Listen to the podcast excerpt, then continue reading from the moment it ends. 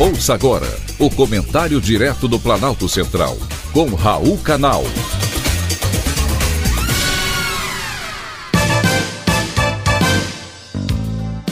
Queridos ouvintes e atentos escutantes, assunto de hoje: multidão na Paulista. É preciso dar a Bolsonaro o que é de Bolsonaro.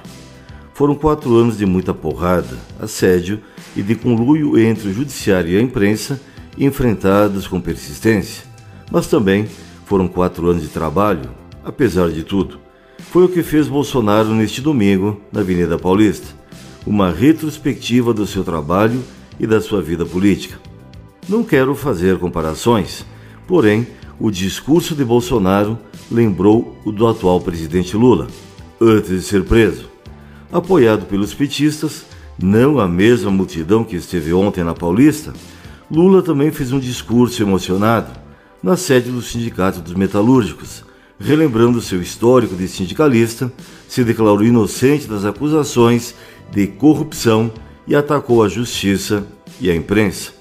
Só que Bolsonaro, desta vez, não atacou ninguém. Usou a estratégia da paz, embora tenha criticado a falta de liberdade e a insegurança jurídica.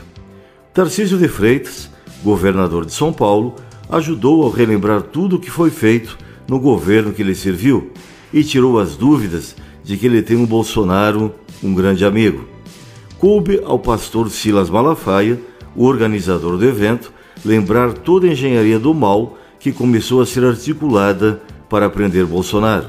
Foi enfático quando disse que o povo brasileiro está com medo de falar. Hoje no Brasil, a verdade não apenas dói, mas também dá cadeia. E a quantidade de brasileiros neste domingo, na Avenida Paulista, mostrou um ato pacífico de civilidade, mas também de muita indignação. Quem não fica indignado com as ações do Supremo Tribunal Federal é do país de Alice. A Polícia Militar não fez estimativa de público, mas nem precisa. As imagens que vimos da Paulista pelas redes sociais falam mais do que um milhão de números. E felizmente, Desta vez, os ônibus que chegaram de outras localidades, como Curitiba, São José dos Campos, Ribeirão Preto, não foram barrados. A manifestação não foi uma demonstração de popularidade, foi uma tentativa de evitar a prisão. E enquanto a manifestação acontecia, as redes sociais não paravam de mostrar brasileiros pedindo a prisão do ex-presidente. Mas houve também uma demonstração clara que ainda existem brasileiros que querem respeito à propriedade, à vida, à livre iniciativa e à liberdade. Mesmo se defendendo de que não existiu um golpe, como o acusam, Bolsonaro sabe que está com a liberdade por um fio. Assim como aconteceu com os manifestantes de 8 de janeiro, que foram condenados, entre outros crimes, de terem participado de um golpe de Estado além das depredações do patrimônio público, com penas que chegaram a 17 anos de prisão.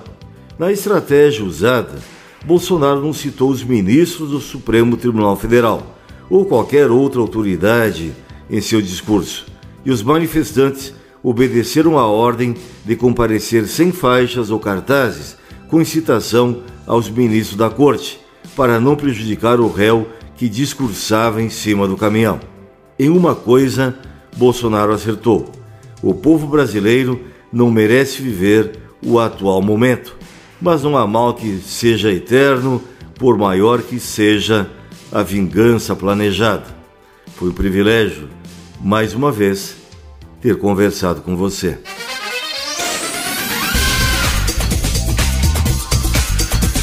Acabamos de apresentar o Comentário Direto do Planalto Central com Raul Canal.